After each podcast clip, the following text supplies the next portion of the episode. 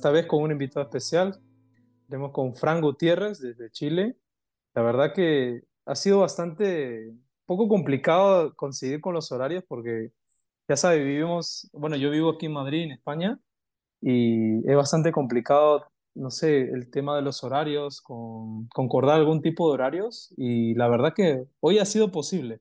Incluso hemos estado buscando huecos para poder encontrar eh, un lugar o concretar una hora, y al final no ha sido posible, pero bueno, gracias a Dios ya, ya había sido posible. Así que, Fran, bienvenido. Hola Jesús, bueno, muchas gracias hermano. Sí, la verdad, tenemos seis horas de diferencia. Aquí son las seis de la mañana, tú tienes las doce del mediodía, Sí. pero todo sea por, por una buena causa, así que aquí estamos como materia dispuesta. Bueno, preséntate un poco, que yo sé que algunas personas te conocen, pero algunos no tampoco. Entonces, ¿a qué te dedicas? Eh, yo sé que, bueno, eh, te dedicas al tema de la salud y por eso eh, en esta hora te, te invité porque me parece genial que alguien que tenga más experiencia en el tema de la salud. Yo sé que todos conocemos algo de salud y sea por nuestras madres, sea por lo que hemos leído, escuchado. Y hoy en día el tema de la salud creo que es bastante esencial e importante, y más en una sociedad que vivimos. Y creo con el tema del COVID, con todo lo que pasó, también hemos visto que la salud, tanto, no solamente física, sino también la mental, ha sido bastante necesaria. Entonces, Sí. nada, eh, tú mismo. Bueno, sí, sí, la verdad, eh, la salud es algo súper importante. De hecho, sin salud no podemos hacer nada. No podemos trabajar, no podemos tener la capacidad de mantener a nuestras familias. Por eso que es la principal inversión que debiésemos hacer. Bueno, yo soy Frank Martín Gutiérrez Ramírez, ese es mi nombre. Soy terapeuta en nutrición ortomolecular y diplomado en intervención de patologías con nutracéuticos. Sé que por ahí pueden ser un poco Vaya, largos. pero, es un poco eh, largo el nombre, sí, sí, ¿no? sí, la verdad. Pu- ¿Puedes aclararme qué es octame, perdona, que no puedo, octamolecular? Sí, ¿qué, qué Sí, es eso exactamente? Bueno, la nutrición ortomolecular eh, comienza con Linus Pauling. Linus Mm, Pauling es el que acuñó el término, ganador del doble premio Nobel, ganó el Sí, premio Nobel a la ciencia y el premio Nobel a la paz. Eh, este hombre descubrió que con la vitamina C él podría llegar a, y no solo con la vitamina C, en general con nutrientes, pero él lo practicó con la vitamina C, cómo poder sanar eh, los problemas renales, cáncer de riñón, eh, y bueno, todo lo que tiene que ver con enfermedades al riñón. La palabra ortomolecular tiene que ver con eh, justamente lo que dice la palabra orto, que significa correcto, ¿sí? correcto ah, o adecuado, y molecular, molécula. Entonces, la nutrición ortomolecular nos enseña que si nosotros a la célula le brindamos el nutriente o la molécula correcta, dependiendo de, de qué órgano estemos hablando, podríamos llegar a sanar el órgano en cuestión. Si es el hígado, por ejemplo, nosotros podríamos otorgar nutrientes eh, que vayan directamente a trabajar en el hígado. Cada uno de nuestros órganos o cada uno de nuestros sistemas se alimenta de diferentes tipos de nutrientes. Por ejemplo, el hueso tiene una célula que se llama el osteoblasto y el osteoblasto ocupa nutrientes específicos. Nosotros nos hablan de hueso y popularmente lo, lo que pensamos es el calcio, ¿verdad? Calcio, Ah, el sí. calcio. Pero el calcio no es el único que participa en, el, en la formación de hueso. Tenemos la vitamina K, tenemos la vitamina D3, tenemos el magnesio, tenemos la arginina. Son varios aminoácidos, nutrientes que van a participar en la construcción de hueso. Por lo tanto, para poder tratar la osteoporosis, por ejemplo, vamos a utilizar todos estos nutrientes. En cuanto a lo que es nutrición ortomolecular, nosotros lo hacemos con megadosis de nutrientes. ¿Ok? Tenemos, por otro lado, no sé, la célula del, del corazón. El corazón tiene otro tipo de células, el corazón es un músculo, ¿verdad? El músculo cardíaco. Y cuando hay eh, miocardiopatías, eh, en las cuales, no sé, tenemos el corazón alargado o que pierde elasticidad y por lo tanto pierde fuerza de bombeo y baja la presión y ahí es donde vienen personas que tienen que hacerles trasplantes, etc. Nosotros vamos a ayudar al corazón para evitar hacer este trasplante y poder devolverle la capacidad eh, funcional en sí mismo, vamos a utilizar nutrientes como por ejemplo la coenzima Q10 junto con la arginina. De esta manera nosotros ayudamos a que el músculo cardíaco pueda tener una mejor funcionalidad. También utilizamos el magnesio, utilizamos la L-carnitina. Hay varios nutrientes que eh, fisiológicamente, eh, cuando yo digo fisiológicamente, me refiero al funcionamiento que tiene el, el órgano en sí. ¿sí? Cómo es que se van desencadenando una serie de factores como eh, la participación de ciertas enzimas, coenzimas, ya de por sí cuando el, órgano funciona, ¿verdad? Entonces, ahí nosotros estamos viendo todo ese sistema de funcionamiento, todo eso se llama fisiología. Y cuando hay cuando hablamos del funcionamiento de la enfermedad, cómo es el proceso de funcionamiento de esa enfermedad, hablamos de fisiopatología. Entonces, al entender la fisiología y la fisiopatología, nosotros vamos a poder entrar en un nuevo mundo en donde vamos a saber qué nutrientes podríamos aportarle a dicho órgano para que este órgano pueda mejorar su funcionalidad. Es como es súper sencillo a la hora de, mencionarlo así cuando lo estudiamos. Y eh, bueno, lamentablemente, lamentablemente, y me estoy metiendo en aguas peligrosas al decir esto, pero eh, es verdad, es verdad que la industria, por lo general, la industria de la farmacéutica es la que dicta los, los contenidos que se deben tratar en las universidades de medicina.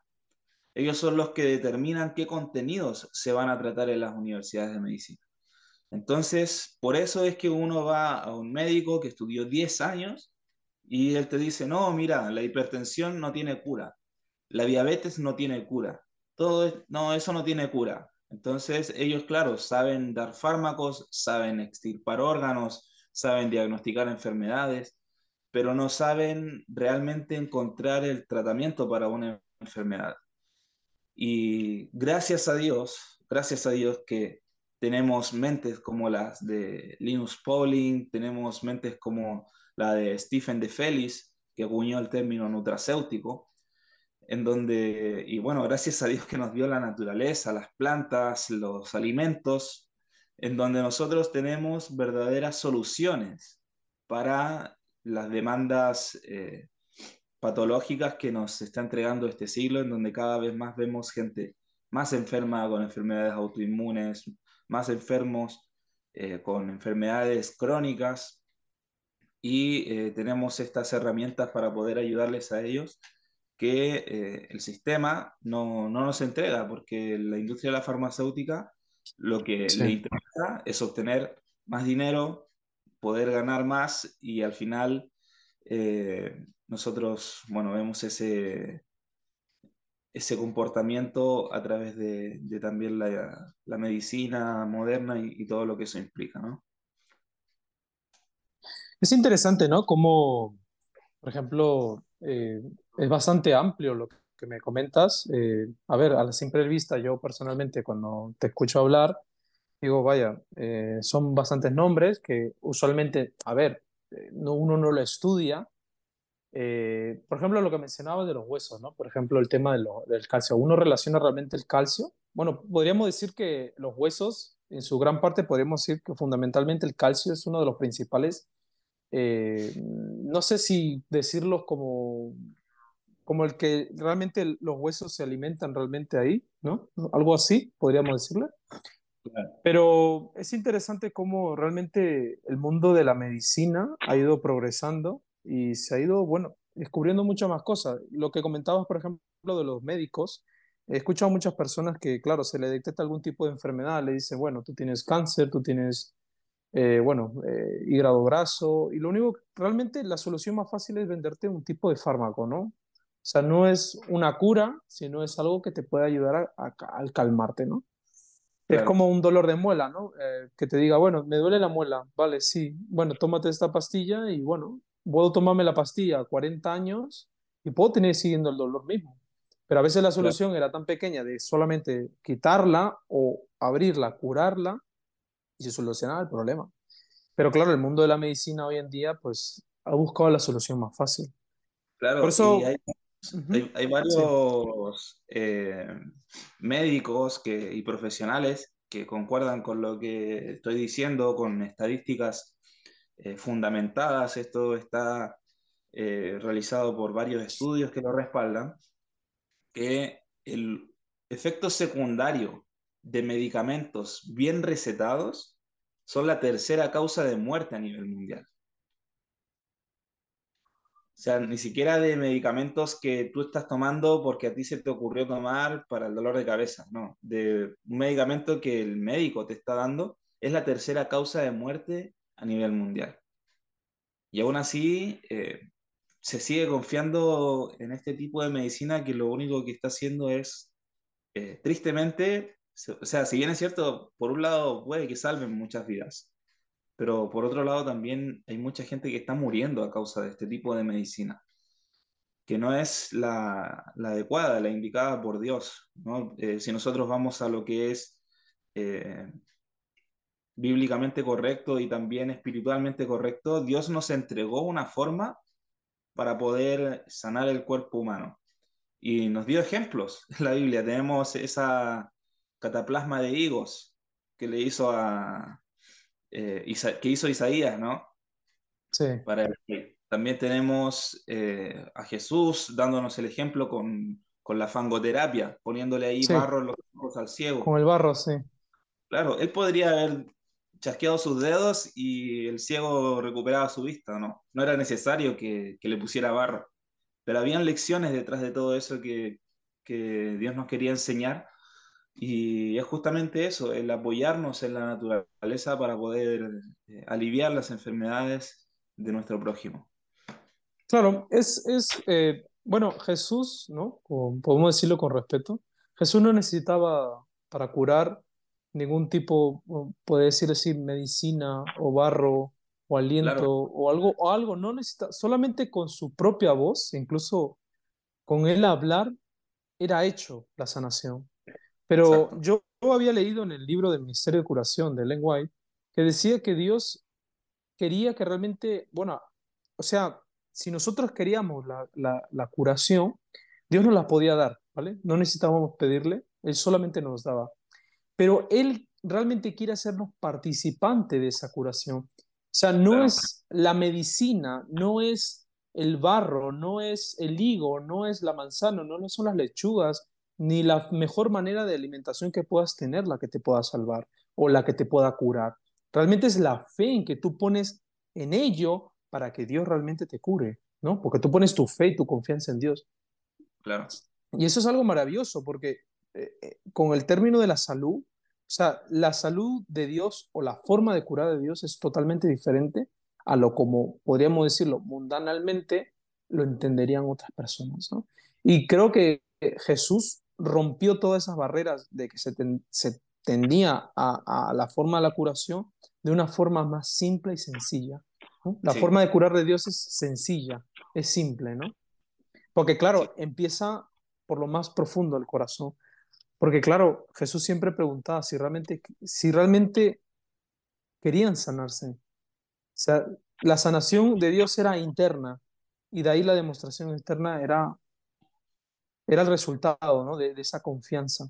Pero a veces esa forma de curar de Dios, ahora que no lo tenemos físicamente a Jesús, lo tenemos, eh, bueno, ahora mismo no lo vemos, Él intercede por nosotros, el Espíritu Santo que Él nos da, pero a veces nosotros esperamos la curación inmediata. Y a veces tampoco no funciona en eso. Eh, no sé qué podrías hablarme con respecto a este punto de, de, esperar la curación ya. Porque hay gente que yo sé, eh, que mucha gente bueno, conozco a mi abuela, ¿no? Que eh, sufre de mucho tiempo y por más que ella trate de curarse con, con algo sano, con algo medicinal, eh, natural, eh, no lo consigue y a veces las personas se desesperan por ese aspecto y a veces sienten que Dios los abandona, pero a veces no solamente la enfermedad es para curar, sino también tiene un, un ¿cómo se decir? Un detalle más que es eh, reformar el carácter de la persona. No sé, a ver, tú podrías decirme algo más de eso. Y bueno, eh, es un tema bastante amplio, ¿no? Pero mira, por un lado, igual, si bien es cierto que es muy prevalente la fe y que tiene una importancia muy grande a la hora de poder eh, hacernos algún tipo de tratamiento, a la hora de pedirle a Dios que nos dé la, la sanación. Pero también es cierto de que Dios a nosotros no permite que nos saltemos ningún paso, ¿no? Él, por ejemplo, podría eh, hacer, y lo hace muchas veces, eh, esos milagros, ¿verdad? Yo conozco casos, por ejemplo, mi mentora, que es la doctora Diana Tapia, que, bueno, varios la deben conocer, ella eh, tuvo un, un, tumor cerebral en su momento y gracias a la oración de, de, un, de un hermano, eh, ella fue sanada de ese tumor, así milagrosamente, no, no utilizó nutrientes, no utilizó nada y, y se sanó. Eh, fue algo bastante milagroso. Pero también tenemos, eh, tenemos que ver cómo Dios nos entrega a nosotros las herramientas. Porque todo esto, la ciencia, la fisiopatología, Ellen White nos dice, debemos estudiar fisiología, porque es una parte importante. Dios quiere que nosotros entendamos la ciencia que Él creó, porque Él la creó para nuestro beneficio, la creó con un propósito. Él creó los nutrientes, Él creó el funcionamiento del cuerpo humano, Él creó el funcionamiento de las plantas, de los alimentos. Él creó todo esto para nuestro beneficio. Y nosotros debiésemos estudiarlo, por lo menos tampoco me voy a poner a estudiar así solo eso, ¿no? Pero para comprender más o menos eh, que cada uno en su casa sea capaz de poder tratar un simple resfriado, que sea capaz de, no sé, bajar una fiebre, eh, para poder también tener esa, ese entendimiento, porque Dios no permite que nos saltemos pasos. Él nos entregó las leyes, eh, tanto morales como las leyes espirituales, como las leyes de la física, como las leyes de la salud, para que nosotros también podamos seguirlas y seguir un orden, ¿verdad? Un, un procedimiento.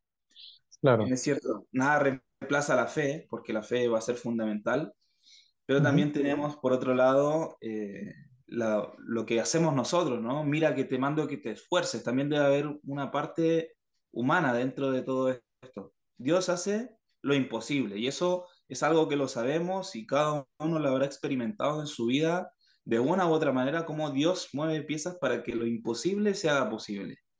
Pero está en nuestras manos también hacer sí. todo lo humanamente posible, ¿no? Porque a veces esperamos como que Dios lo haga todo, Dios, cúrame del cáncer. Y yo sigo como loco consumiendo lácteos, consumiendo carnes, consumiendo alimentos que me van a, a seguir alimentando el cáncer. También tiene que haber una consecuencia entre mi oración y mi acción. Había, había leído, um, yo que recuerdo justo lo que estaba mencionando de, de que ahora, ahora lo mismo que lo mencionaste, me acuerdo haber leído el Ministerio de Curación, a ver, creo que estoy seguro que fue ahí, eh, que decía que uno de los motivos por los cuales Dios da la sanación a la persona, bueno, podemos decir, es testimonio, ¿no? De la curación y la salvación de la persona. Claro. Porque de nada servirá curar a una persona, como tú dices, o Dios no, bueno, Dios es Dios, ¿no? Y Él sabe cómo hace las cosas. Y Él es perfecto y no, nosotros no podemos decirle cómo puede trabajar. Pero no tendría sentido curar a alguien cuando va a seguir en el mismo camino. A veces Dios da la sí. sanación y esa persona realmente en lo profundo de su corazón dice, voy a cambiar. Y se entrega realmente al Señor. Y Dios realmente lo sana. Cuando hay personas que luchan con ellas mismas y al final de cuentas no obtienen nada, ¿no? A ver, no es algo que nosotros merecemos, ¿no? Al final de cuentas la salud es algo, es por gracia, todo es por gracia. Nosotros vamos a decirlo así, no, no necesitamos hacer algo grande o, pequeño, o, sea, eh, todo es por gracia dado por Dios. Es verdad que Dios nos ha dado unas pautas para poder seguir con la alimentación, pero todo es por gracia. O sea, al final de cuentas, no, no basamos nuestra salvación por lo que hacemos, sino porque el proceso que Dios nos da para poder nosotros eh, hacerlo mejor para obtener una mejor salud para testimonio. Y también otra cosa que, que me vino a la mente cuando hablabas era, por ejemplo, el tema de, eh, por ejemplo, decías que deberíamos estudiar fisiología, que es lo que el lenguaje hablaba. También había leído que el White recomendaba que cada uno se conociera a sí mismo, que cada uno tenía que ser su propio médico. Claro. Y a veces ese término no lo conocemos de todo bien. Creo que decía que no necesitamos eh, saber tanto de medicina, sino lo básico. A ver, yo sé que, por ejemplo, en mi caso, eh, comer eh, dulce, en mi caso, comer dulce un poco excesivo, que me puede exceder, me va a hacer daño a mí. Me embute, me, me hace mal, me marea. entonces, esa, ese, ese conocerme puedo ayudar a prevenir lo que realmente la enfermedad que realmente me pueda causar. O sea, cada uno tiene que conocerse a dónde va y a dónde tira. Entonces, conocerse al menos en lo mínimo que cada cosa que hagamos, seguramente algún cierto aspecto nos va a hacer daño. Entonces, en ese aspecto es sumamente necesario. Claro, también es cierto eh, todo lo que tiene que ver con el autoconocimiento. Es muy importante eh, tener en cuenta cuáles son nuestras debilidades, cuáles son nuestras eh, enfermedades o a lo mejor si en nuestra familia hay también enfermedades por herencia, generalmente también hay, hay mucho de eso. Igual es eh, fundamental el poder eh, tener en cuenta que nuestras acciones también van a ser juzgadas, ¿verdad? Todos somos justificados por la fe, por, por, la gracia de Dios, pero también vamos a ser juzgados por nuestras obras. Entonces nuestras obras tienen que estar de acuerdo a nuestra fe. Y claro, eso lo entrega Dios a través del Espíritu Santo, ¿verdad? Entendemos la justificación por la fe. Y, por eso es que nosotros debemos entender esto, este mensaje para este tiempo presente como, como un todo. Porque por ahí es cierto que muchas denominaciones nos pueden decir, no, solamente la gracia, ¿no? Somos, estamos en la era de la gracia ya no, no tiene que ver nada que ver lo que nosotros hagamos, entonces puedo comer cerdo, puedo comer esto y esto otro, sapos y culebras, lo que Dios bendice no lo maldecirá el hombre, entonces no me tengo por qué enfermar. Pero claro, después los vemos con, con enfermedades, con obesidad, los vemos con bueno, otras patologías y, y ellos claman y claman y claman a Dios por obtener curación o sanidad pero no la obtienen porque justamente sus, sus obras no van de acuerdo con, con la fe que profesan. Al final nuestro cuerpo es templo del Espíritu Santo y también debe haber un, un esfuerzo personal por, por cuidarlo. Y eh, por otro lado, así haciendo otro, otro comentario al respecto de lo que son los nutrientes, generalmente, y para aclararlo, generalmente nosotros lo relacionamos solo con los nutrientes que consumimos en los alimentos. No sé, la manzana, la pera, la papaya, la frutilla. Claro, vamos a hablar de esos nutrientes, de la aloe vera, etc. Y los nutrientes que contienen estas frutas o los alimentos que nosotros encontramos en la naturaleza, hoy en día solo sirven para mantener la salud. Si yo quiero mantener un buen estado de salud. Pero si yo quiero hacer una curación, muchas personas se frustran porque hacen sus remedios naturales y todo esto, es más lento, por un lado, y si es un caso muy grave, no me va a alcanzar con el, el alimento, porque lamentablemente ya estamos en, en, una tierra, viviendo en un planeta que, que ya está contaminado por 6.000 años de pecado casi. Entonces vemos también que hay toda una, una, herencia que no solamente está en el hombre, sino también en la naturaleza, y que lamentablemente estamos a ese nivel. Pero gracias a Dios, como también se profetizaba, ¿no? que la ciencia aumentaría, eh, tenemos estos avances tecnológicos que nos permiten, y bueno, le, han permitido a ciertas mentes, a ciertos hombres, sean de Dios o no sean de Dios, eh, Dios igual es el que controla todo al final, todo lo que sucede en el mundo, él pone reyes, quita reyes, él, permite que ciertas cosas también acontezcan eh, y nos ha permitido a, ciertas personas el poder darle una mayor absorción a ciertos nutrientes, darle, desarrollar tecnologías que, que permitan que a, través de un producto, a través de un jugo, a través de, de ciertos productos que hay en el mercado, nosotros podamos obtener una mayor dosis de la que en realidad obtendríamos en la naturaleza, una mayor dosis de vitamina C, una mayor dosis de vitamina E, de vitamina D3, dosis que son imposibles para la naturaleza entregar, pero con tecnologías se han desarrollado para que nosotros las podamos utilizar en los tratamientos de enfermedades. Entonces ahí al entregar una mega dosis, una dosis ultra megamente grande, claro que sí va a haber una diferencia entre comerme solo un limón o una naranja y tomarme un gramo de vitamina C. Por ejemplo, un, un limón obtiene 60 eh, miligramos de eh, vitamina C. Para poder hacer eh, un gramo de vitamina C, yo necesitaría por lo menos poco más de 15 limones, 16 limones. Y para poder tratar, por ejemplo, el, el famoso virus ¿no? del, del, COVID, nosotros podemos hacerlo con vitamina C, dando un gramo cada dos horas, cinco veces al día, hasta seis veces al día. Esto equivale a 5 o 6 gramos diarios. Nosotros estamos hablando, si nosotros lo, damos en limones, estamos hablando, pero de más de 100 limones por día. Te mueres, te mueres si te comes más de 100 limones por día durante una semana, durante dos semanas. Entonces ahí es donde nosotros eh, encontramos el, el, poder utilizar estas herramientas que Dios mismo ha permitido que nosotros tengamos en, este tiemp en estos tiempos, y no solamente con la vitamina C, así también con muchos otros nutrientes que, que existen en el mercado. Sí, claro, la, la ciencia eh, ha ayudado mucho. Bueno, si no fuera por la ciencia, ¿cuánta gente también estaría muerta? no solamente, bueno, a ver, el tema, por ejemplo, del equilibrio de la alimentación o de tener un... A ver, eh, también la ciencia ayuda mucho. Mira, ¿cuánta gente no se hubiera muerto si no hubiera sido por la ciencia o por algún tipo de medicamento? Puede ser natural, pero al menos ha salvado a vidas.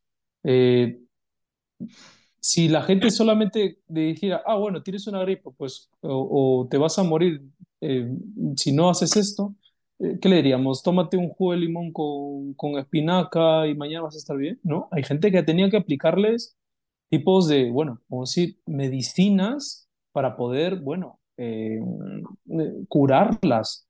Y muchas de ellas, pues, se han salvado. Eh, con el tema del COVID, por ejemplo, que es lo más reciente que hemos pasado, eh, ¿cuánta gente ha muerto y cuánta gente ha casi tocado la muerte en el aspecto de que, a ver, mucha, la gran mayoría de la gente que ha muerto han tenido la salud pues eh, bastante, se le puede decir, degradada.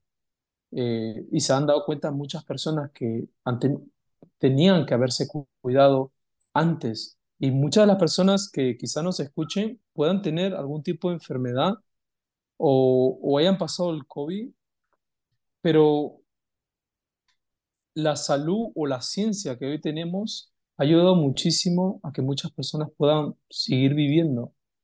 claro, Y con relación, por ejemplo, a los temas de las vitaminas y todo eso, lo que comentas, es bastante cierto, es bastante cierto. Y, por ejemplo, con un tema de, la de la alimentación que me puedo meter, eh, es eh, obtener una alimentación sana, puedo decirlo aquí en las ciudades, yo vivo aquí en Madrid, sí, y a ver, en todas las ciudades, no solamente en España, con todo lo que ha pasado, han subido los precios de los alimentos, no solamente Uf, aquí, sino en Latinoamérica, en todos lados Y obtener, por ejemplo, aquí yo hablo en mi caso, obtener una alimentación sana, eh, voy a decirle equilibrada, que se pueda tener es bastante cara. Obtener una alimentación sana, hoy en día aquí donde vivo yo, es bastante cara. Sí, Obtener una alimentación, bueno, eh, cualquiera, bueno, cada uno podrá obtener pues lo que pueda, ¿no? Pero Ellen White también recomendaba tener alimentos de primera calidad. Yo recuerdo que eh, había leído casos de White donde ella aconsejaba a personas, por ejemplo, que creían que la alimentación de la reforma pro salud era comer papillas. Entonces todos los días estaban con puré de pinaca, puré de esto, y Ellen White le decía que mejor regresasen a consumir carnes o algún tipo que les haga bien al estómago porque se están enfermando.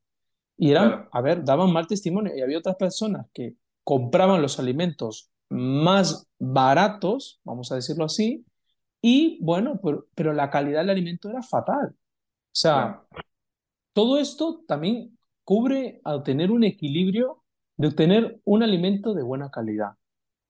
Que si no hay eso, bueno, hay otros tipos de suplementos, que es lo que mencionabas, para poder, bueno, tener una mejor calidad de vida. Eh, Aquí no estamos para vivir mil años ni dos mil, porque ya sabemos que todo esto se acaba en un par de años más que viene, pero al menos tratar de subsistir con una buena salud. Por eso claro, el mensa- el mensaje de la salud es bastante importante hoy en día, no solamente con el aspecto eh, espiritual y también físico que trae, Pero Dios sabía por qué tiene que cuidar la salud de su pueblo, la salud de las personas, por algo, ¿no? Eh, y claro, claro, más con todos los engaños que estamos pasando hoy en día, mucho más. Claro, y, hay que tener en cuenta también eh, que, a ver, dentro de lo que es el, la otra cara de la moneda, todo lo que es el, el engaño de la nueva era, de lo que es el, bueno, las culturas orientales que se han estado cada vez más introduciendo en el mundo occidental eh, con todas sus creencias esotéricas. Ellos utilizan mucho el tema de, del veganismo, el vegetarianismo y... Sí, jus- justo hoy en el punto donde iba a tocar luego, pero sí, tú sigue y luego lo vamos a ir tratando poco a poco. Ah, perfecto, perfecto. Bueno, Satanás ha hecho muy buen trabajo ahí en ese sentido porque eh, sabe la importancia de tener un, un cuerpo limpio para poder tener una mente limpia como un libre canal para poder comunicarse con, con nosotros, así como nosotros limpiamos nuestros cuerpos para poder tener una mejor comunicación con Dios también. De esa manera también Satanás tiene una mejor comunicación con sus, eh, bueno, con las personas que, que se meten en todo esto, ¿no? Eh, No sé, bueno, si, si quieres hablar ahora acerca de, de ese tema o lo ibas a dejar para más Sí, adelante. mira, que Que, a ver, por ejemplo, con el tema de la, de la alimentación, ¿no? O con el tema espiritual. A ver, eh, mucha gente que no solamente conoce el término de conocer a Dios, sino cree que hay algo más, algo espiritual, algo del universo, mucha de esta gente pues practica el tema de la alimentación y bastante, podría decirlo bastante bien en algún término algunos son veganos, algunos practican la alimentación cruda, porque saben que tiene una relación especial el tema de la alimentación y mente. Mente, cuerpo, alma, ¿no? Eh, mente, cuerpo, alma, tiene una relación bastante, eh, bastante amplia, pero van unidas. Y eso es verdad, porque cuando uno eh, uno ve que realmente la alimentación, bueno, yo personalmente lo, lo he vivido. Mira, cuando, su momento cuando dejé todo el tema de la alimentación de la, de la carne, eh, me puse una alimentación más, eh, se puede decir, más eh, eh, libre de todo tipo de, bueno, de, de condimentos o, o algún tipo de, de carnes. Eh, me opté por una, una vida alimenticia vegetariana y la verdad que el cambio fue como una des mental que realmente uno dice, vaya, que el tema de la alimentación es mucho más amplio. No solamente es tener riñones limpios, es tener una mente limpia, tener una mente más abierta. Y yo lo que he ido entendiendo poco a poco con el tema de la alimentación es tener más conciencia de lo que uno, pues, eh, uno digiere, uno consume. Sí, Es saber qué es lo que realmente te va a alimentar y qué es lo que no, ¿no? O sea, hay momentos de momentos, pero creo que ser consciente de lo que realmente entra en nuestra boca. Porque claro, claro, al final de cuentas, luego va a tener una, una eh, se le puede decir una, eh, una consonancia, algo más adelante que realmente va a tener un resultado. Hábitos buenos, ¿no? Al día de mañana tendremos resultados nuevos. Si claro, todos los días comemos lo mismo, pues el día de mañana, ¿qué va a ser? Lo mismo, ¿no? Si realmente hacemos algo diferente, comemos algo diferente, mañana será diferente. O sea, una acción pequeña traerá un resultado grande. ¿no? O sea, con todo el tema espiritual que tanto, eh, tanto el mundo, eh, por ejemplo, el tema de la nueva era, que tiene una alimentación pues muy cuidada, pues ellos saben realmente la relación que tienen la, la mente, el estómago, que es fundamental. Y ellos conocen algo que nosotros también conocemos, que es por donde también Dios trabaja, ¿no? Entonces es algo mucho más amplio, es algo mucho más amplio el tema de la alimentación, el tema de la salud, donde realmente nos lleva al punto que es la conexión con Dios. sí. Y, igual creo que hay algo que tú habías mencionado antes y que es importante recordar que, y que es lo más peligroso de todo esto, de volver de, de mi estómago a un dios, ¿no? O, o de, de la alimentación vol- volverla a un, un dios.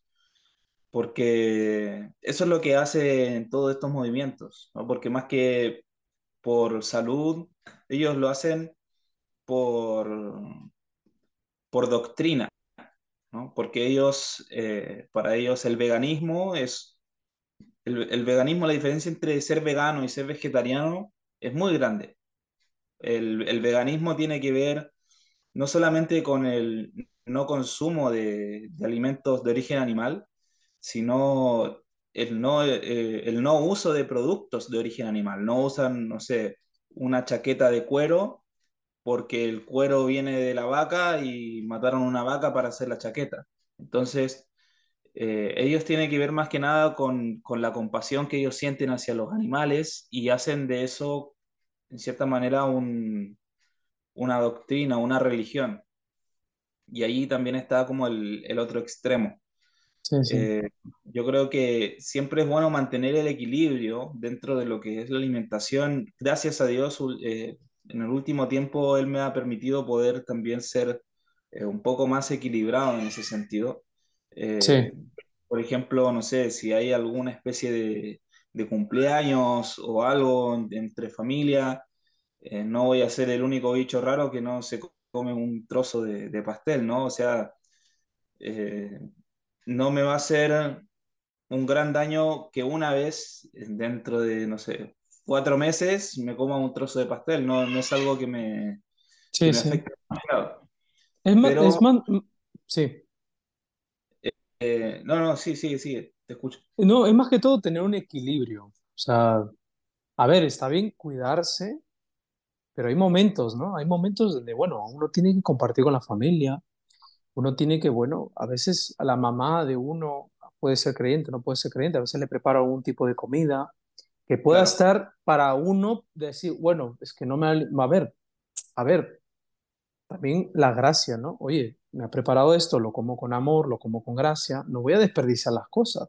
Uno tiene que ser equilibrado en ese punto también. O sea, todo el punto del tema de la alimentación, uno tiene que ser equilibrado con la familia, porque aún así uno da testimonio.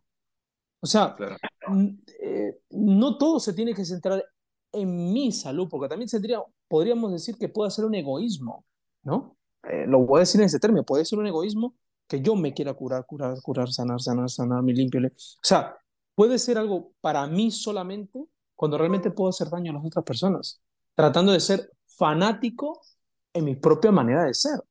O sea, tener un equilibrio en esto. Si vas a un cumpleaños, si vas a hacer, bueno, cómete una tarta pero bueno, ya claro. sabes las consecuencias que puede hacer. Bueno, pues tómate agua, pues trata de equilibrarlo, etcétera, etcétera. Uno, a ver, hay momentos de momentos.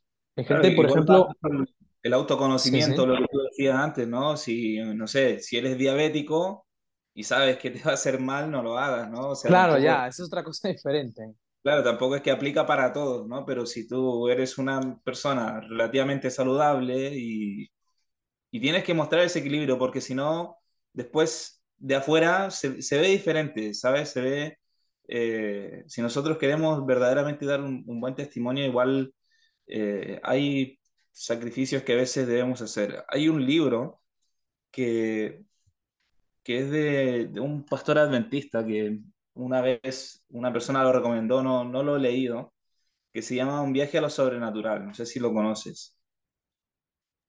Sí, creo, Eh, sí, creo que sí, sí. bueno, que él como que en una parte del libro, porque a mí me, me lo contaron, un amigo me contó lo que, de lo que hablaba el libro, habla sobre, eh, mucho sobre el tema de puertas dimensionales y cómo, cómo Satanás va trabajando ahí a través de todo esto. Y este personaje le está dando estudios bíblicos a, a una persona fumadora. Y el tipo fumaba mucho, fumaba, fumaba, fumaba.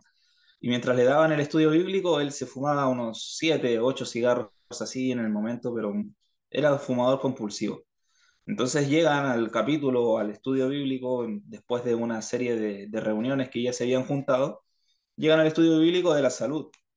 Y ahí en ese momento eh, el, el hombre fumador se da cuenta de que eh, él todo el tiempo, mientras ellos le estuvieron dando el estudio bíblico, él estaba fumando y estaba contaminando también el, el templo de ellos, ¿no? No solamente el suyo propio, sino también el templo de, de aquellos que lo estaban ayudando. Y, y él le dijo, oye, ¿y tú todo el tiempo sabías esto? ¿Sabías que te hacía mal? Pero aún así eh, te quedaste aquí, no me dijiste nada y seguiste viniendo a darme los estudios bíblicos. ¿Por qué le dice? Y ahí él le responde, bueno, es eh, un sacrificio que uno hace por amor al prójimo, ¿no? Eh, porque te amo y quiero que te salves. Y ahí en ese momento fue, es el sola, esa acción fue algo que hizo más la diferencia que todos los estudios tal vez que podría haberle dado sobre esa persona. Y claro, luego transformó su vida, viendo eh, verdaderamente cómo este hombre estaba dispuesto incluso a, contraer algún tipo de enfermedad, porque era mucho lo que fumaba el hombre, pero aún así, aunque le moleste el humo y todo eso, por amor, él se quedó allí y, y siguió eh, predicándole el, el evangelio a esta persona. Y ahí es donde yo siempre lo, lo converso con la doctora Diana Tapia. Con- gracias a Dios nos hemos convertido en muy buenos amigos junto con su esposo, su familia. Y eh, lo conversamos esto de que, claro, nosotros vemos todo el tiempo gente sanándose de enfermedades. Vemos todo el tiempo gente sanándose de cáncer de próstata, de cáncer de hígado, de, de hipertensión, no sé, de caída del cabello, la- de Alzheimer, de Parkinson. Vemos todo el Wow. tiempo este tipo de testimonios de personas sanando gracias a Dios y gracias a los nutracéuticos, pero claro, la mayoría de las personas dirá esto es un milagro, pero para nosotros el verdadero milagro es ver, no sé, personas que de un momento a otro toman la decisión de seguir a Cristo y, no sé, de guardar el sábado y de querer hacer cambios en su Maravilloso. vida. Eso ya para mí son verdaderos milagros. Que una persona se sane de cáncer, ¿de qué va a servir si, si después se va a perder? Claro. Por eso es como también, so- sobre todo para nosotros, muy importante participar en esta obra médico-misionera, porque también nos entrega la oportunidad de ver conversiones genuinas en personas y, y ver cómo da fruto también esa, eh, eh, ese trabajo que solamente es por, por gracia de Dios que acontece y, y Él nos permite a nosotros participar en esta labor, que incluso los mismos ángeles quisieran estar haciendo esto. Hay Wow. una cita de. White que dice que los mismos ángeles quisieran estar ocupados en la labor que nos corresponde a nosotros, porque ven que nosotros no, las hacemos, no la hacemos. Entonces ellos mismos quieren venir a hacerlo, pero Dios no los deja, porque Dios nos, nos ha dado esa obra a nosotros. Vaya. Muy bueno. eh, por ahora lo que hemos hablado con el tema, bueno, hemos enlazado un poco el tema espiritual, un poco la alimentación. Ahora vamos a, hablar un poquito acerca de eh, lo físico, ¿vale? Eh, vamos a hablar un poquito más. a ver, aquí hay gente que te escucha, que es gente adulta y la gran parte gente joven, ¿vale? Como nosotros. Eh, supongamos que, que hay gente que te está escuchando ahora mismo que realmente no tiene el hábito de hacer ejercicio, no tiene el hábito de levantarse temprano, no tiene hábitos de... Vamos a hablar de hábitos buenos también. eh, no tiene el hábito de, de alimentarse bien. Eh, ¿qué tú aconsejarías eh, para empezar a crear un hábito nuevo, por ejemplo, que es el tema de la salud? ¿Cómo, ahora podríamos decir, cómo podríamos prevenir algunas ciertas enfermedades que hoy en día la juventud puede atravesar? Y ahora seguramente trataremos algunos puntos que son las redes sociales, que quizás eh, imbuyen bastante. Uf, hermano, bueno, es un tema bastante amplio Podríamos y, enlazarlo un poco general, así para que no sea tan complicado, algo general, y, y así podríamos bueno, tratarlo. mira, ¿tú sabes en cuántos días uno puede inculcar un hábito? Yo escuché que eran 60 días, no sé si es verdad. Me acuerdo hace muchos, eh, un- bueno, muchos años que un pastor, me acuerdo, que comenzó a decir que eran Ok. 60 días. Ahora, si ha cambiado la cuestión, ya es diferente. Bueno, eh, hay ciertos estudios que se han realizado así con personas que demuestran que en 21 días nosotros ya formamos un hábito, ¿ok? Ahora, siempre, siempre es difícil el poder empezar un hábito como sobre todo como el de infligirle dolor al cuerpo, como el del ejercicio, ¿no? Porque la verdad es un sufrimiento que en el, al principio te cuesta, te duele, no te gusta, pero después la satisfacción que te entrega, esa satisfacción interna, no la puedes comprar con, ni con todo el dinero del mundo. La salud no es algo que tú puedas comprar tampoco. O sea, si bien es cierto, puedes pagar operaciones, te puedes pagar una liposucción, pero la salud cardiovascular no la vas a tener. Te vas a hacer una Siempre liposucción. buscando la... Hay mucha gente que busca la vía más fácil, ¿no? Eh, Claro, ahora, solamente te voy a cortar un segundo. Eh, por ejemplo, algunas publicidades salen, ¿quieres, ¿quieres adelgazar en, en cuatro días? Vas a bajar 20 kilos, ¿no? Es- te sí, vendo, yo qué sé, esta pastillita mágica y bueno, sí, eh, no sé, he visto bebidas, he visto cosas así que, que son soluciones rápidas y creo que el sí, hombre, bueno, el humano se ha, eh, ha buscado siempre la solución más rápida, ¿no? La más fácil, rápida y sin menos esfuerzo. Queremos sí, dopamina, queremos, eh, pero sin esfuerzo, ¿no? sí. Sí, claro. Y, y bueno, a ver, si bien es cierto, los suplementos ayudan muchísimo para bajar de peso, ¿ok? Pero es eso, una ayuda, porque tiene, el suplemento no va a hacer efecto si no hay una serie de, de hábitos o, o de, de actitudes tuyas detrás de eso, ¿no? No, no sirve de nada, no existen las, las fórmulas mágicas para bajar de peso. La grasa acumulada, por ejemplo, si nosotros queremos eliminarla, la grasa acumulada debemos oxidarla, debemos eh, transpirarla, debemos hacer un gasto calórico. Dentro de lo que es, por ejemplo, la pérdida de peso, ya entrando como dentro de esto, que es, es lo que la mayor parte de las personas buscan un poco bajar esos kilitos de más que por ahí molestan, es primero que nada tener en cuenta la parte de la alimentación, ¿ok? La alimentación, todo lo que nosotros consumimos, tiene cierta cantidad de calorías. Y nosotros, solo por estar vivos aquí respirando, ya vamos a gastar diariamente cierta cantidad de calorías. Eso es eh, por regla, nosotros lo podemos sacar en el índice de masa corporal y podemos calcular cuánto es la cantidad de calorías que nosotros eh, consumimos solo por el hecho de estar vivos, respirar, movernos así, no sé, caminar, lo que hacemos diariamente, sin el ejercicio.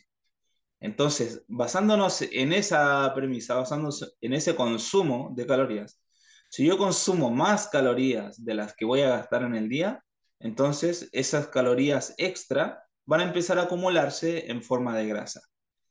Ahora, si yo consumo muchas menos calorías de las que gasto en el día, voy a tener otro problema. Por eso todos los extremos son malos. Te dan las dietas restrictivas. consume 500 calorías al día, solo cómete una lechuga y, no sé, un yogur. Y estás ahí con eso todo el día, durante no sé cuánto tiempo. Y ves que no bajas de peso y te mueres de hambre. Porque es muy inteligente el, el cuerpo que Dios nos ha entregado, es perfecto, y se va regulando, se va regulando en función del, de la alimentación que tú le das. Si tú, por ejemplo, necesitas mil, ya, ponle, ya dos mil calorías para poder vivir y moverte y todo, y tú empiezas, en lugar de, de darle esas dos mil, tú le empiezas a dar 500 calorías. Es bastante considerable el, la diferencia que tú estás reduciendo en calorías. Y a partir de allí, tu sistema va a empezar a adaptarse. Claro, el primer día tal vez no se va a adaptar de inmediato, pero después de una semana ya que tú llevas ese tipo de dieta, tu cuerpo, en lugar de empezar a vivir con 2.000 calorías, se va a adaptar porque se va a dar cuenta que tú solo le estás dando 500.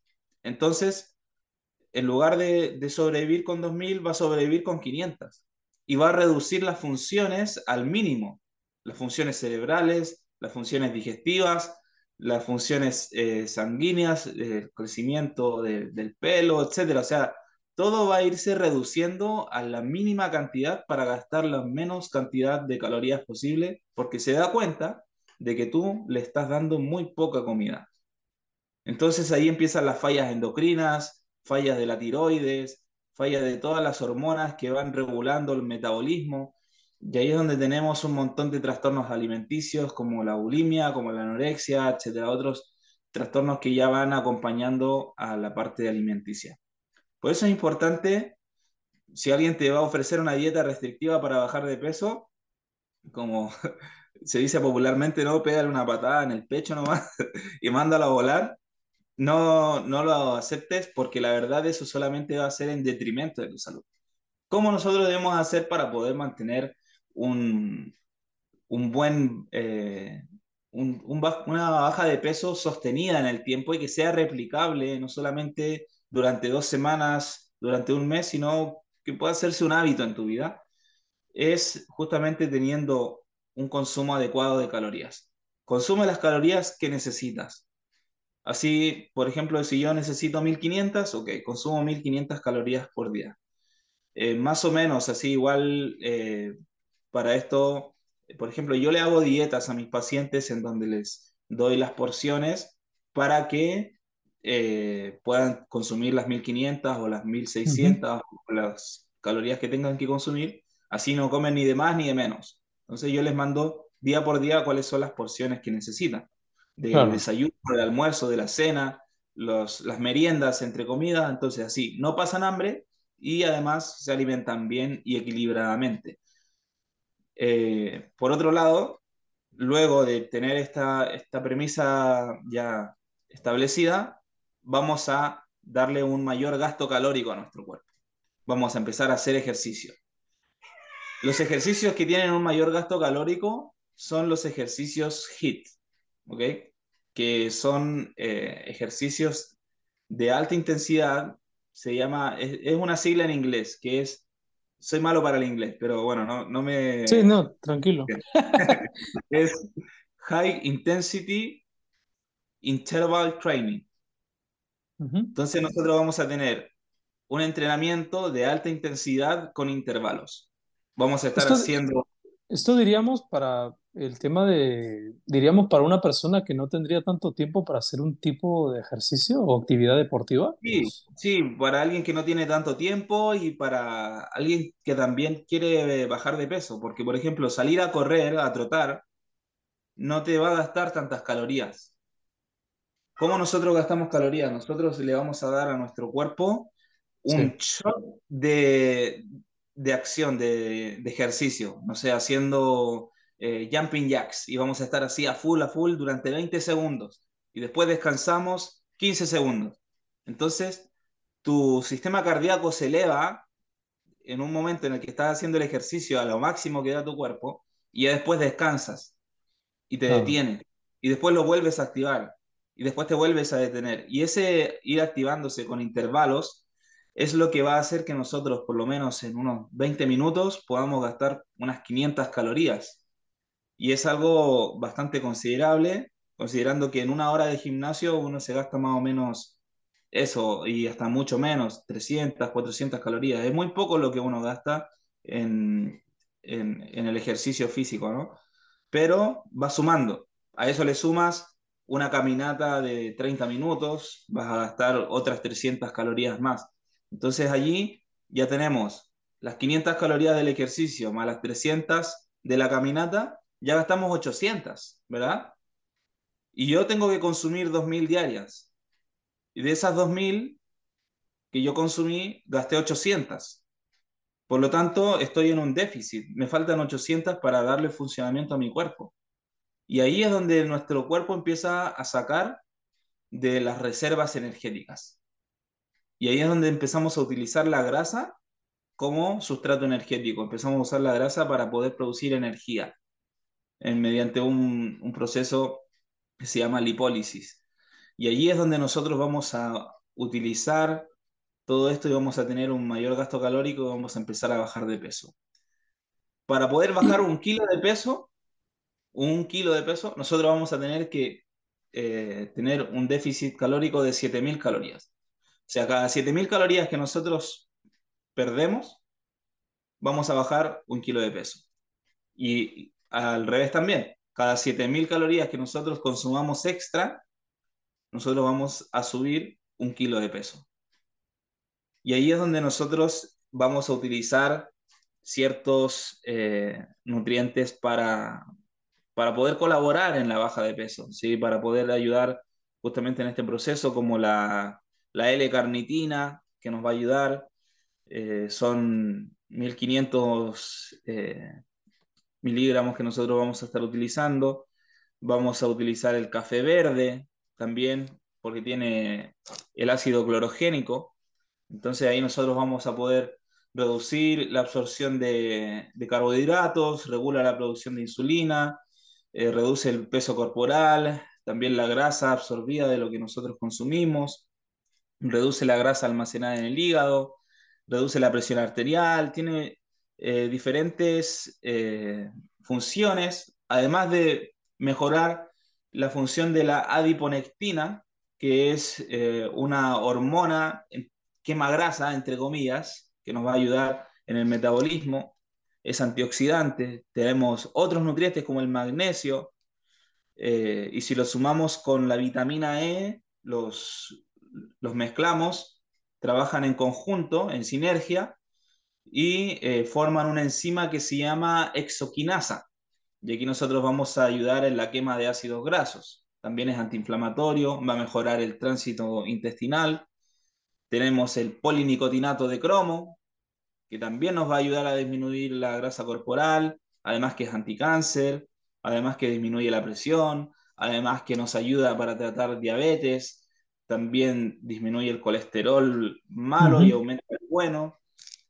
Eh, si nosotros eh, los sumamos, el polinicotinato de cromo, atención diabéticos, junto con la vitamina B de burro, B3, ¿okay? que es la niacina o la niacinamida, más glutatión o precursores de glutatión como la, la glutamina, más el cromo, nosotros vamos a tener una combinación imbatible para resistencia a la insulina.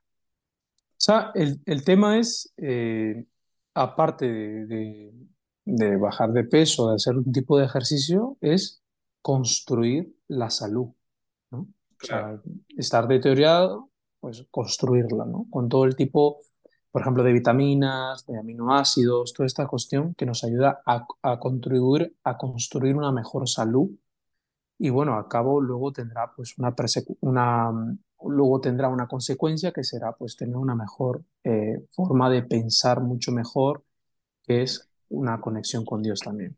Eh, claro.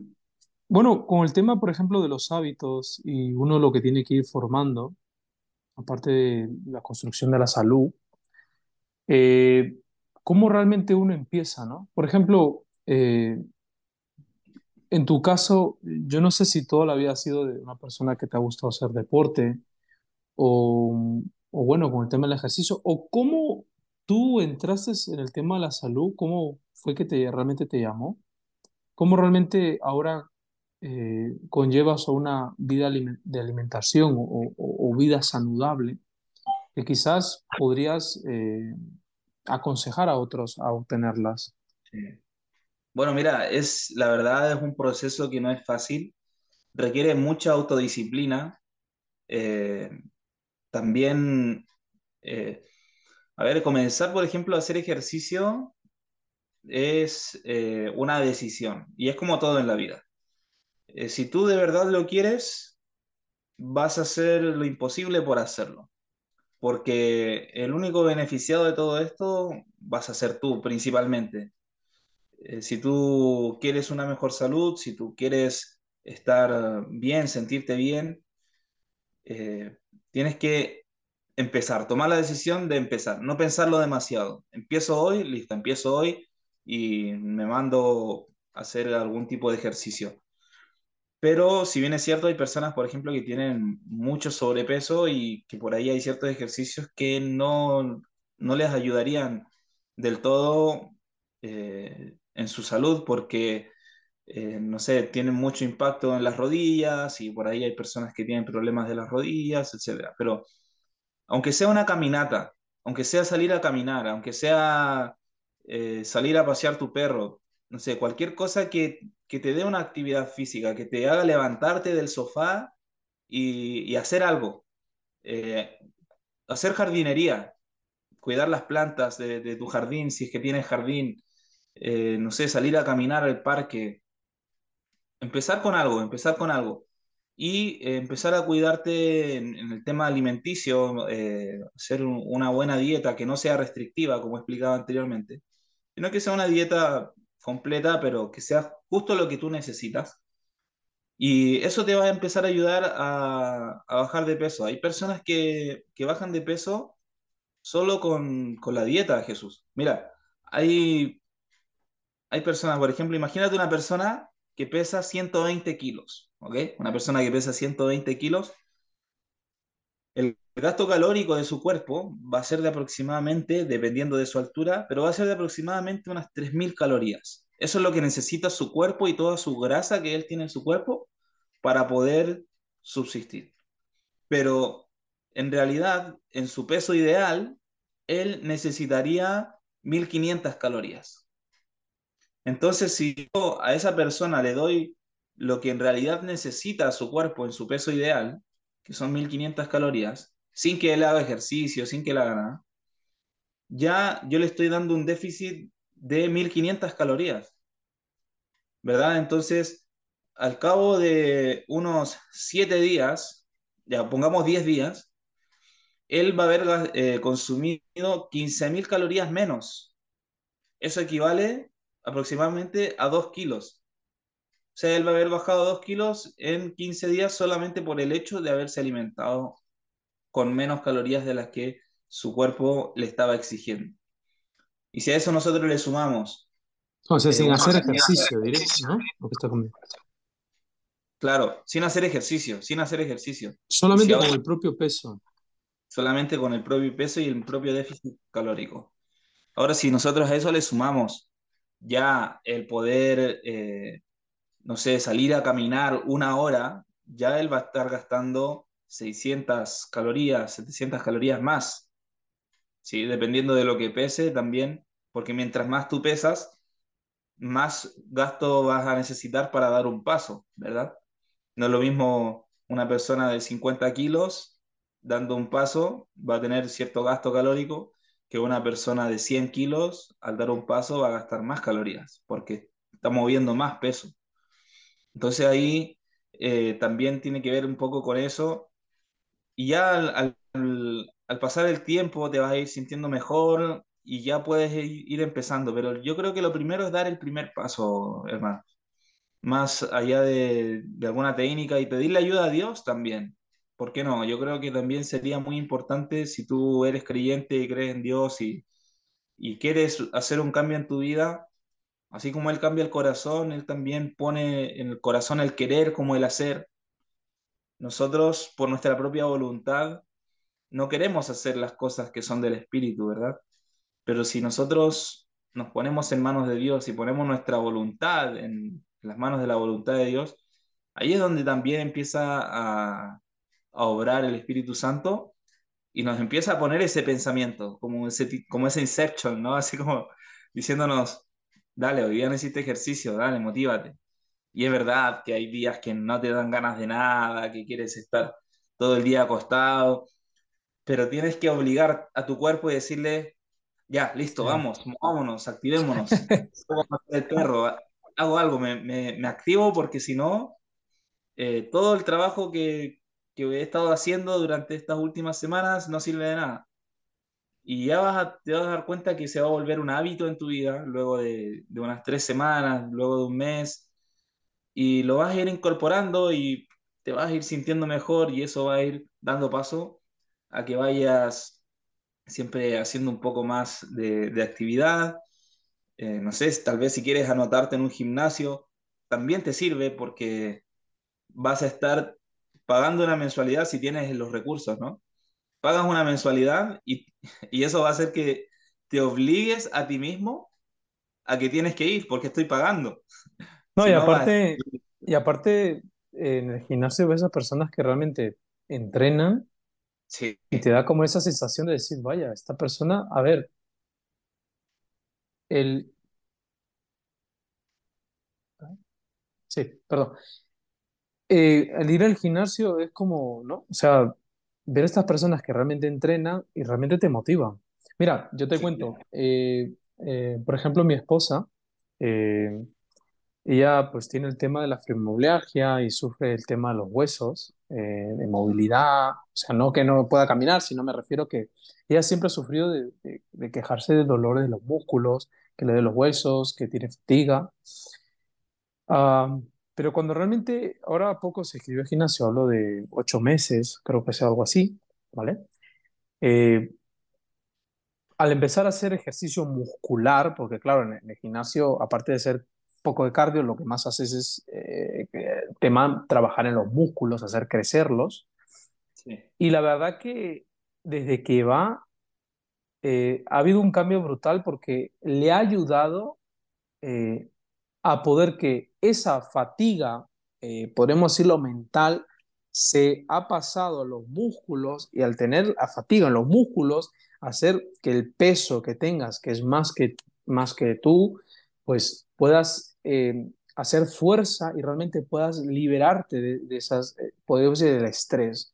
Había leído esta semana en Lengua que decía que la fatiga muscular, lo que estoy diciendo, la fatiga mental pasa a los músculos y al hacer el ejercicio, uno, eh, eso, como que la fatiga se pone en los músculos, ¿no? A veces cuando uno está estresado, ay, me duele aquí, me duele el hombro, me duele aquí la espalda, pero normalmente se pone la nuca un poco más abajo, porque hay una fatiga, una tensión que se forma, ¿no? Es algo que, bueno, es difícil quizás explicarlo, pero al hacer el ejercicio se libera ¿no? Y realmente el estrés que tenías antes, tienes una sensación de dopamina, de felicidad, y dices, me siento desestresado. Y a mí también me ha pasado, por ejemplo, yo digo que, bueno, yo soy pintor y a mí me pasa que a veces eh, llego bastante cansado, estoy de las eh, 6 de la mañana en movimiento y no paro hasta las eh, del trabajo, que serían 6 de la tarde, y termino reventado porque subo bajo escaleras, muevo aquí para allá, me voy de un lado a otro y estoy haciendo una actividad y estoy todo el día en pie,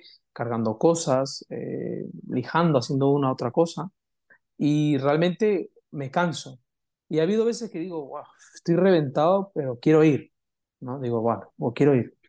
Y voy, estoy fuera del gimnasio y digo, vale, pues ahora me toca entrar. Y entro, y ese cansancio que tenía al hacer el ejercicio, al hacerlo, bueno, la técnica bien y hacer, forzar, realmente después de todo eso digo, wow, ¿cómo me siento desestresado? O sea, el estrés que tenía del trabajo, voy al gimnasio y ahora hago el ejercicio y termino totalmente desestresado. Y digo, vaya, qué tera es como, es una terapia, o sea, es una terapia, rela- o sea, a veces tenemos ese concepto de ejercicio como que, yo para qué quiero tener ese cuerpo, no, no, no es eso, es, eh, trasciende algo más, que es que realmente tu mente se pueda relajar, que tu cuerpo realmente pueda obtener esa fuerza y al hacer crecer tu músculo de una u otra manera y también el carácter que uno crea al hacer ejercicio, a ver, practicas mucho carácter. Aunque tú no Sí, creas, levantas pesas y dices, vamos, yo puedo, vamos, que yo puedo. Eh, hago esto, venga, la última. O, o, hago el otro, venga, vamos. Que no puedo más, que mi mente dice que, que mi cuerpo dice que no más, pero mi mente, vamos, luchas, ¿no? Y eso, de aún, que es un ejemplo, ¿no? Que antes levantabas 20 kilos, resulta que a lo largo del año, pues resulta que esos 20 kilos no es nada para ti.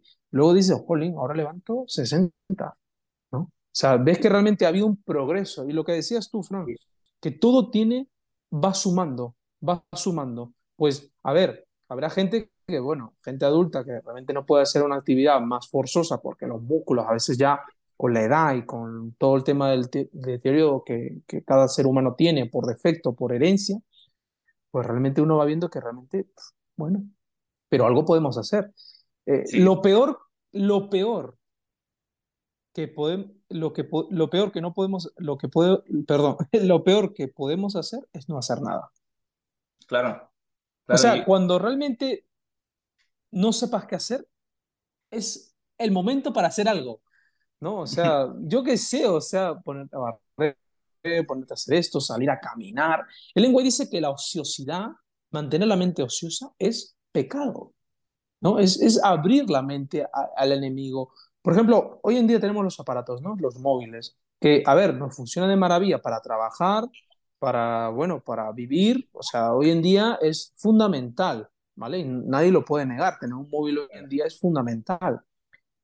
Pero quizá las redes sociales, ¿cuánto tiempo dedicamos a las redes sociales? ¿no? Eh, hay gente, bueno, a ver, si quieres saber cuánto tiempo dedicas, hoy en día los, smartphones o los móviles tienen la opción de poder ver tu actividad en redes sociales. Pues entras a buscarla, yo que sé qué móvil tengas, tienes iPhone o tengas eh, smartphone o, o, lo que tú quieras, te va a dar la opción de cuánto tiempo pasas. Pues mira, hay gente que entra y va a asustarse. Mira, eh, hoy pasaste en el día dos horas en Instagram una hora y pico, yo qué sé, en Facebook. De ahí jueguitos, jueguitos por aquí. Y realmente te das cuenta que tú dices, vale, a ver, si fuera bueno para ganar el tiempo, no, no, lo que hacemos a veces es perder el tiempo, ¿no? O claro. sea, prioridades, ¿no? Entonces, a mí me ha pasado, ¿vale? Y lo voy a decir de mi punto, no sé si a ti, pero a mí me ha pasado, y personas que conozco, que a veces las redes sociales realmente es un marketing, ¿no? O sea, lo que realmente las redes sociales es un marketing. A ver, ellos te van a dar lo que a ti te gusta. Y yo me acuerdo que varias veces he tratado de ver redes sociales y claro, te ponen lo que a ti te gusta. Pues si has estado buscando, yo qué sé, de la Biblia o de coches o de lo que tú quieras, te va a aparecer todo lo relacionado a lo que realmente tú quieres. Y tú piensas, bueno, ¿me leen la mente o qué? Bueno, podríamos decir psicológicamente que sí, ¿vale? Y resulta que he estado una hora y pico o dos horas, o un domingo, que es fácil que te puedas tumbar a la cama y puedes decir, bueno, no he hecho nada, te pasas toda la tarde viendo el móvil y luego te levantas y te levantas agobiado, estresado. ¿Por qué? Porque toda tu mente, todo tu, tu, tu, bueno, tu, tu mente ha estado posado en esto, en la red virtual, y te sientes agobiado, te sientes estresado, ¿no?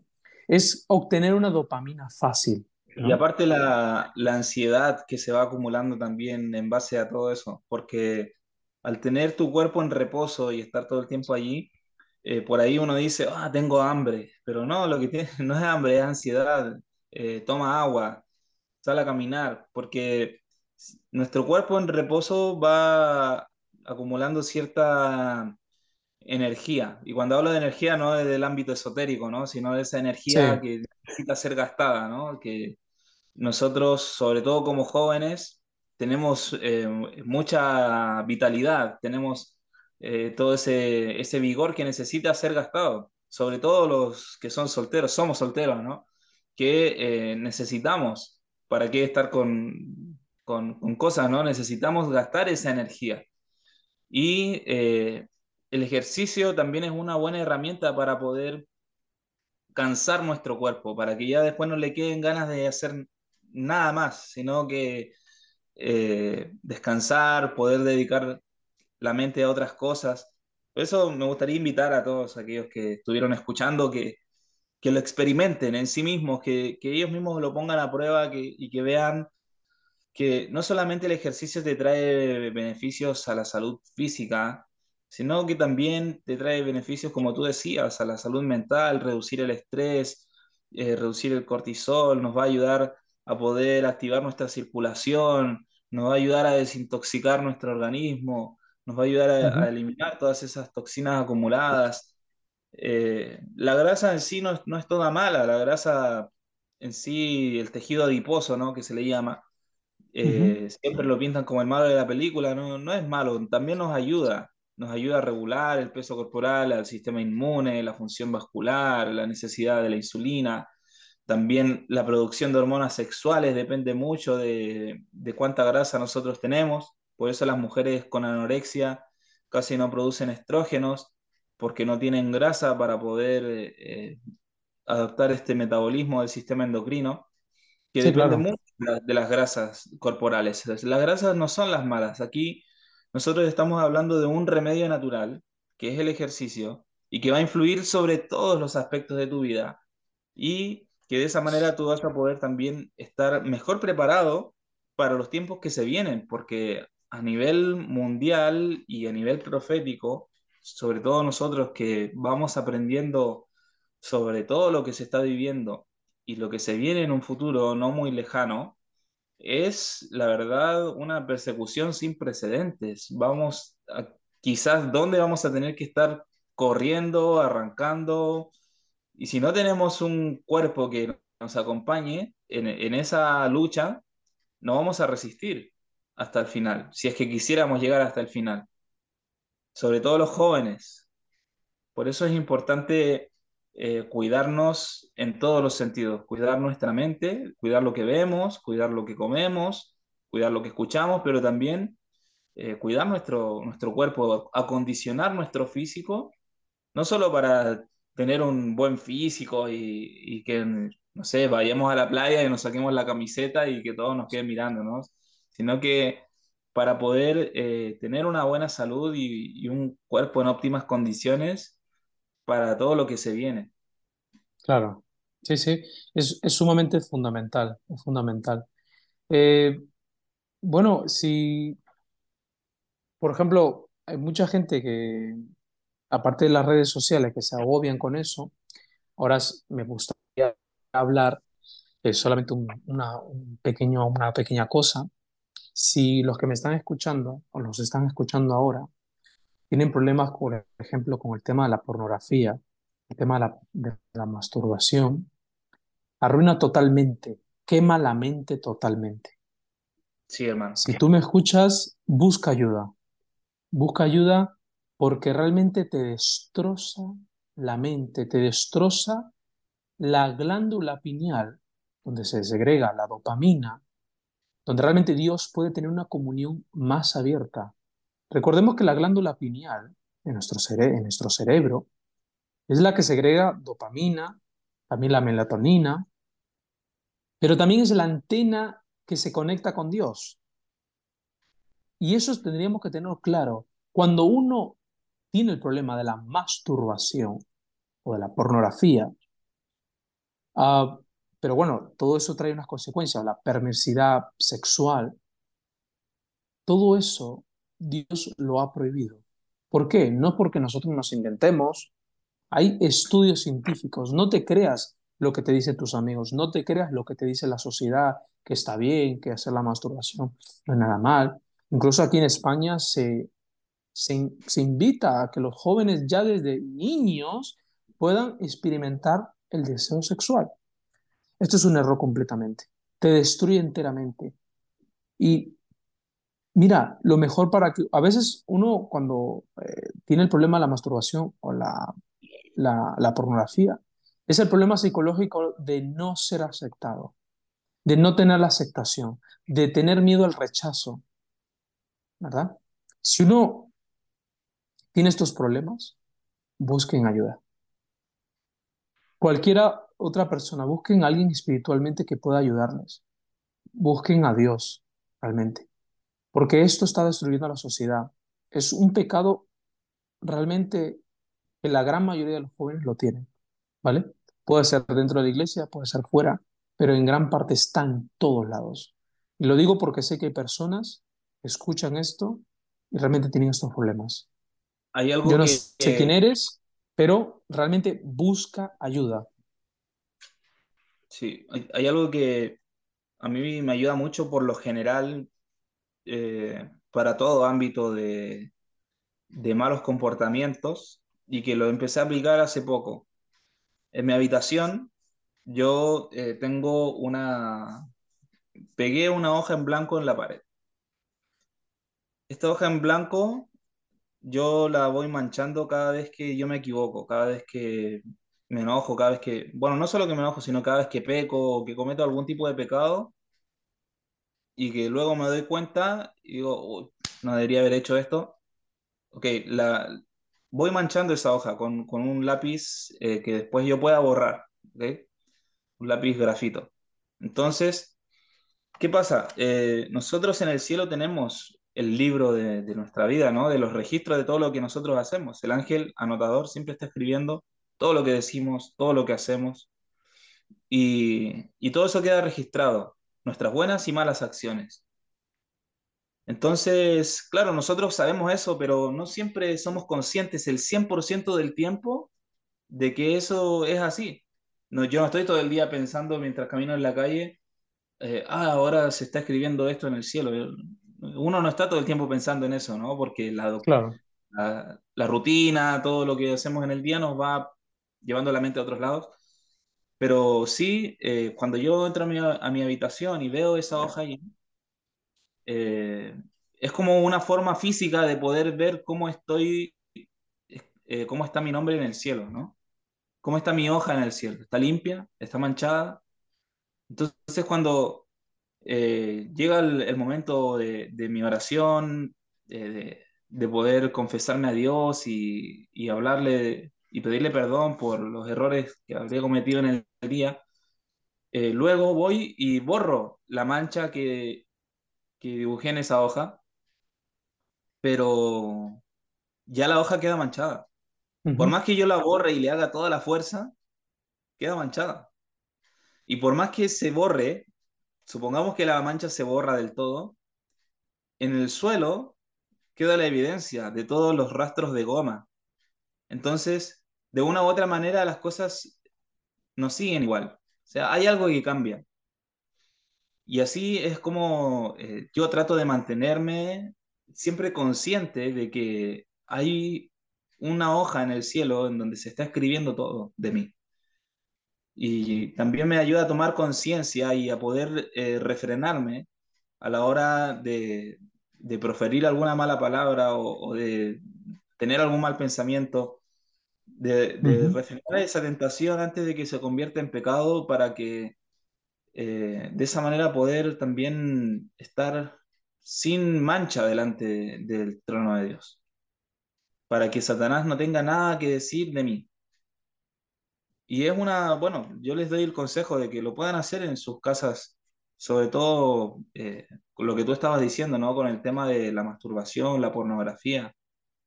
Eh, poder hacer este ejercicio, si tú quieres eh, pedirle a Dios que te ayude a dejarlo y, complementalo con esto, y cada vez que lo hagas, mancha la hoja.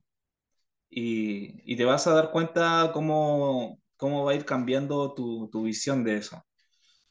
Eh, sé que es algo eh, muy difícil, se convierte en una adicción tarde o temprano y, la verdad es eh, algo imposible de, de dejar sin la ayuda de Dios.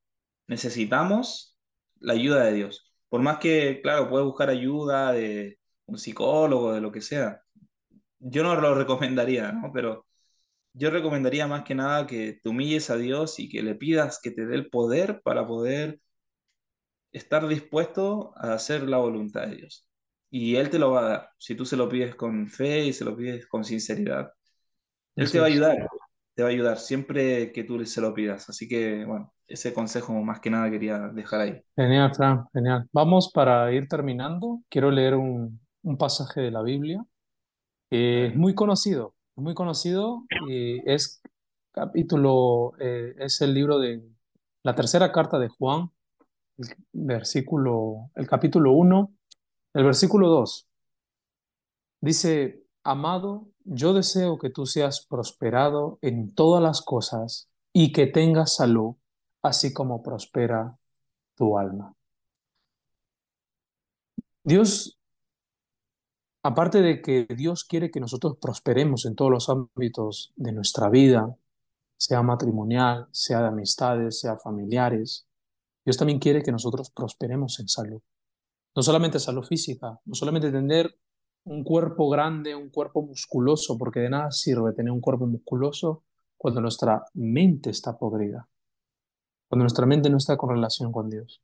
Yo veo tanta gente en el gimnasio que va y están totalmente apartados de lo que realmente es la voluntad. No son conscientes de lo que realmente Dios hace. Dios quiere que nosotros seamos conscientes de nuestra vida, conscientes realmente mentalmente fuertes para afrontar cada pecado con la ayuda de Él. Y como Fran ya nos venía hablando con el tema de la salud, los nutrientes, la salud física, el, esfuerzo, la voluntad propia, la disciplina que nosotros tenemos que tener, eso va a ser fundamental. Hoy en día tenemos que practicarla. Si hoy te propones hacer algo, hazlo. Hazlo y propóntelo. Es la voluntad. Uno tiene que, o sea, la lucha más grande que tiene, que tenemos, es nuestro propio yo. Y eso es lo que tenemos que aprender cada día a poder mejorarlo. Mejorarlo. Tenemos que ser palabra también. Si decimos vamos a hacerlo, lo hacemos. Por más que nos cueste. No es algo emocional, no nos movemos por algo emocional. Tenemos que hacer las cosas porque las hemos dicho y tenemos que cumplirlas. Tenemos que dar nuestra palabra a nosotros mismos y a partir de ahí daremos palabras a los demás. Compromiso con Dios. Pero Dios quiere que realmente prosperemos en todas las cosas tanto en nuestro trabajo, para ser un ejemplo.